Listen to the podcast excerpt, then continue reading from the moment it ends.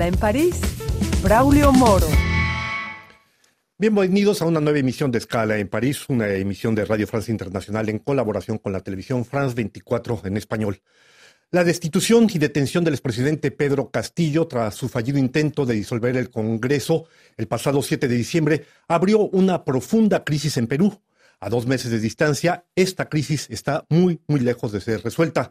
Más de 50 muertos, protestas cotidianas y un país semi paralizado son algunos de los elementos más marcantes de esta crisis.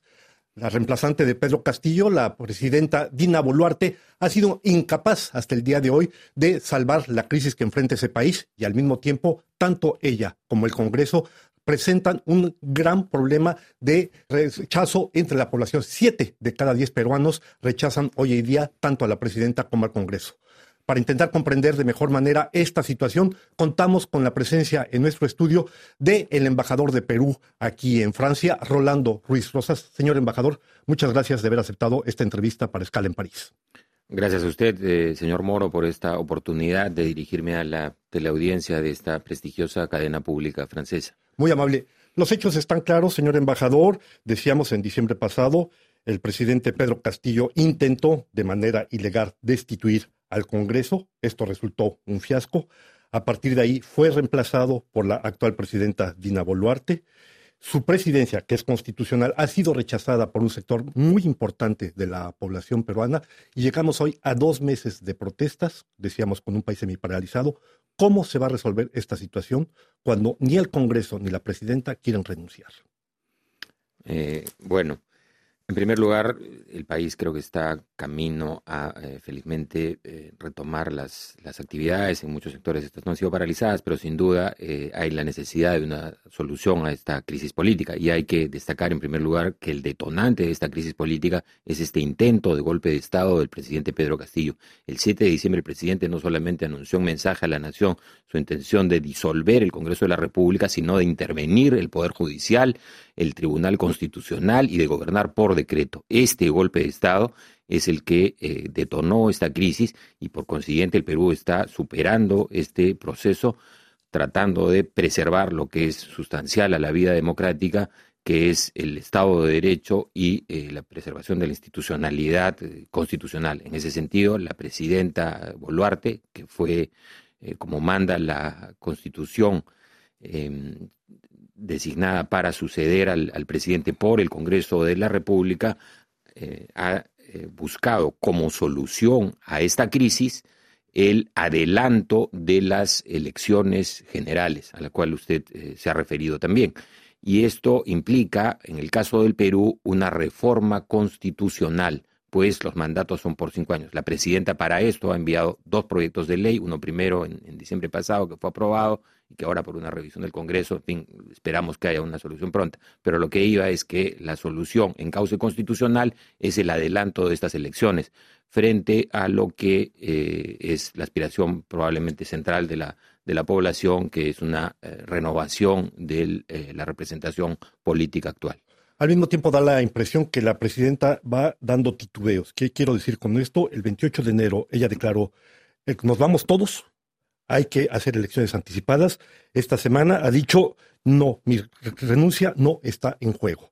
Entonces parece que va de un lado para otro. El hecho es que efectivamente la Comisión de Constitución del Congreso ha decidido posponer el debate sobre las elecciones hasta el mes de agosto. Esto quiere decir que en el mejor de los casos, eventualmente, las elecciones podrían darse el año entrante y la crisis seguiría abierta. Bueno, sin duda en este momento la atribución de la reforma constitucional que conduzca al adelanto de elecciones está en, manos del Congreso de la República y esperamos que eh, esto pueda ser resuelto en los plazos que la población o la mayoría eh, ha expresado interés en que así sea. Confiamos que la clase política en su conjunto tenga eh, la madurez suficiente para encontrar una salida que atienda este, este interés y que desde el Ejecutivo eh, la presidenta ha reiterado, por lo mismo afirmándose como un gobierno de transición, la importancia que se fije la reforma, que se establezca la reforma constitucional que permite este adelanto de elecciones. Embajador, decíamos, esto empezó el 7 de diciembre pasado, en dos meses, de acuerdo a las cifras oficiales, han registrado al menos 50 muertos. La presidenta en su momento declaró que los responsables van a ser juzgados. Se sabe que ha habido detenciones. La Comisión Interamericana de Derechos Humanos, la Comisión de Derechos Humanos de Perú hizo un llamado a la presidencia planteando el problema del exceso de violencia de la parte de la policía. Se sabe que varios de esos muertos son de la policía. ¿Hay ya detenciones? ¿Cómo van a ser juzgadas estas gentes? Bueno, em, el proceso de investigación judicial corresponde a las entidades eh, de la Administración de Justicia, empezando por el Ministerio Público, que ha empezado investigaciones en todo el país, especialmente en los lugares donde estos hechos de violencia se han producido.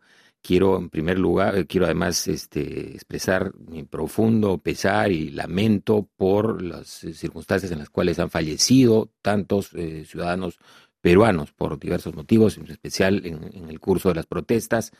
Creo que eh, esto nos ha sumergido en un duelo en el país, se decretó días igualmente de duelo por esta consternación, pero eh, no quepa duda que desde el Estado se ha apoyado eh, las investigaciones del Ministerio Público. Y ya que usted lo ha mencionado, eh, en el campo internacional, que es el que nos compete desde Cancillería, se activaron inmediatamente los mecanismos de protección de derechos humanos como expresión del compromiso firme que tiene el Perú respecto de la protección y promoción de los derechos humanos. Así se ha tenido dos visitas de la Comisión Interamericana de Derechos Humanos, eh, presidida y liderada por su vicepresidente y relator especial, Eduardo Ralón, así, Estuardo Ralón, así como de la Oficina del Alto Comisionado de Naciones Unidas para los Derechos Humanos. No hemos tenido aún sus informes, pero como ellos mismos han dado cuenta, han recibido desde el Estado igualmente las mismas facilidades para desarrollar sus eh, visitas, para entrevistarse con los eh, deudos de estos fallecidos, con heridos, con la sociedad civil y por supuesto con altas autoridades del Estado. En este sentido, desde el Ejecutivo hay un total eh, apoyo y facilitación a las investigaciones que permitan esclarecer estos hechos, investigar, sancionar, procesar y sancionar a quienes resulten responsables. ¿Y hay garantía que así será? Hay garantías que así sea, por supuesto. Embajador, hasta el pasado 27 de enero, siempre de acuerdo con cifras oficiales, se habían registrado pérdidas entre 300 y 400 millones de dólares. Las distintas fuentes del gobierno peruano dicen que cada día se están perdiendo entre 50 y 60 millones de dólares. El centro principal del turismo de ese país, Machu Picchu, estuvo cerrado un cierto tiempo. Hasta el día de ayer había 87 bloqueos en carreteras que son activos todavía. ¿Cómo ven esta situación? Quiero decir, la prolongación de la crisis necesariamente tiene consecuencias. Hay problemas en la frontera con Bolivia, lo sabemos, hay problemas con los transportistas. Eh, la renuncia de la presidenta, de los miembros del Congreso, no ayudaría a resolver esto de una manera más acelerada. Bueno, sobre los eh, el impacto económico de la crisis sin duda es muy importante, a pesar de que el Perú en esta coyuntura internacional que ha afectado más allá de los hechos en el Perú a muchos países ha mantenido niveles de, inflación y crecimiento por encima de la región. Pero sin duda la situación económica tiene un impacto, como usted ha dicho, está más o menos estimado ahora por el Ministerio de Economía casi para hablar en euros en casi 500 millones de euros, ¿no? Pero eh, incluso un sector que es muy, muy importante en, en, la relación bilateral con Francia, que es el turismo. Francia es el segundo emisor de turismo en el, en el Perú, ha tenido un impacto visible, casi el 50% de las reservas este semestre ha sido, han sido canceladas lo que tiene pues un, perjuicio especialmente justamente para las zonas del sur del país donde ha habido eh, la más fuerte protesta o, tuvieron lugar las más fuertes protestas y que es el principal receptor del, turismo internacional.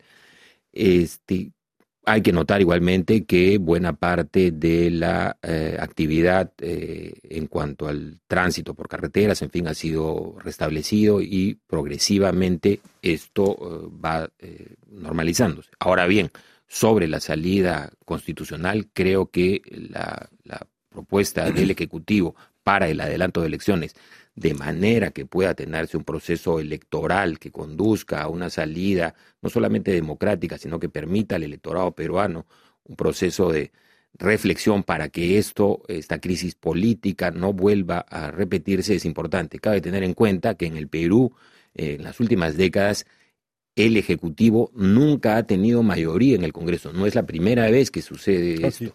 Así es que el Ejecutivo gobierna eh, en, minoría. En, los últimos, en el último lustro esta situación se ha vuelto muy crítica, muy eh, antagónica. en una polarización que por lo demás eh, no está exclusivamente concentrada en el Perú. Esta polarización la vemos en diversas democracias de América Latina, en fin, de, de, Occidente, ¿no?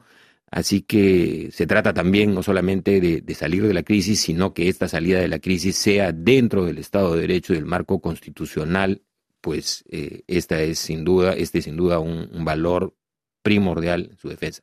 Es tarea de la, de la clase política, de la sociedad que mayoritariamente quiere a su vez una situación de paz, hablando de, de las cifras expresadas, que eh, esto pueda ser encontrado en breve. Vuelvo al tema de las elecciones porque necesariamente esto es lo que puede, como usted bien se menciona, permitir una salida institucional a la crisis que vive el país. El 22 de diciembre la, el Congreso votó en favor del adelanto de las elecciones. Después ha habido modificaciones. Eh, la presidenta llegó a plantear en su momento que se podrían hacer este año, concretamente para el mes de octubre. El hecho de que se pospongan ahora, que la Comisión de Constitución del Congreso diga nos volvemos a reunir en agosto y veremos cuándo lleva esta, cuándo se resuelve esta situación, hace que, en el mejor de los casos, se vaya esta situación hasta el año próximo. La crisis seguiría abierta en este contexto. Confiemos, como decía al inicio, que el Congreso pueda encontrar una salida para atender esta demanda del adelanto de elecciones, que reitero, sigue siendo la propuesta desde el Poder Ejecutivo. Ahora, para explicarle a la teleaudiencia, en el Perú el adelanto de elecciones no es necesariamente producto exclusivamente de una ley, sino que implica una reforma constitucional. Y la reforma constitucional obliga a que ésta sea aprobada en dos legislaturas. Perdón, ¿y la renuncia de la presidenta no ayudaría en esto? Pero la renuncia de la presidenta es una opción que, digamos, eh, es una opción de tipo que puede ser atendida desde el Ejecutivo si se considera que esta salida facilitaría ello. Pero por ahora la situación de la convocatoria del adelanto de elecciones corresponde a la reforma constitucional propuesta. Rolando Ruiz Rojas, usted llegó como embajador a Francia el pasado mes de mayo, le ha tocado un inicio de diplomacia complicado. ¿Cuál es la relación hoy en día entre el gobierno francés y la República Peruana, su relación directamente? Bueno, tengo el honor de estar al cargo de la Embajada del Perú en Francia desde mayo pasado. Estoy eh, igualmente complacido del nivel de la buena relación y eh, de los valores en los que esta relación se funda, ¿no? que son justamente la, la, el valor por la democracia, por la defensa de los derechos humanos, por la protección del medio ambiente, por la coincidencia en foros multilaterales respecto de la soberanía e independencia de los estados, sobre los valores del derecho internacional. En ese sentido, creo que la, la relación tiene un, potencial para seguir creciendo. Eh, es más, eh, hay subyacentes en esta relación bilateral una intensa mirada que viene desde tiempos eh, probablemente más que bicentenarios, con la mirada de la ilustración respecto a esta imagen del Perú, en fin, que ha nutrido mucho la, la relación y en esto, haciendo una digresión, me permite igual resaltar el hecho que mañana se ha incorporado un ilustre peruano a la Academia Francesa, Mario Vargas Llosa, nacido en Arequipa, como quien, le, quien les habla, lo que sin duda marca parte de este imaginario que, ha alimentado esta relación bilateral.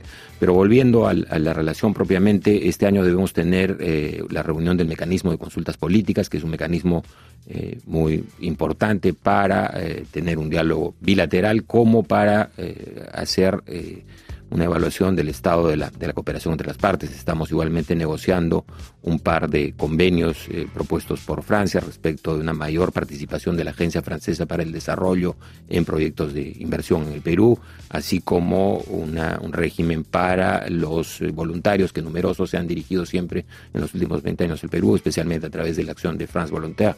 Hay igualmente otros dos convenios propuestos por el Perú. Eh, hemos tenido un programa de actividades eh, culturales, igual en la embajada, con mucho eco, y que ha fomentado un diálogo con los eh, científicos sociales a propósito de la Amazonía andina, que es un tema muy a nuestro pues con estas informaciones nos llegamos ya al final de esta escala en París. No me queda sino agradecerle, señor embajador Rolando Ruiz Rosas, embajador de la República de Perú ante la República Francesa, su presencia. Gracias por habernos acompañado. Soy yo el que le soy muy agradecido, señor Moro, y hasta una próxima ocasión. Saludos igualmente a la teleaudiencia. Seguramente a ustedes les damos una nueva cita aquí la próxima semana en otra escala en París.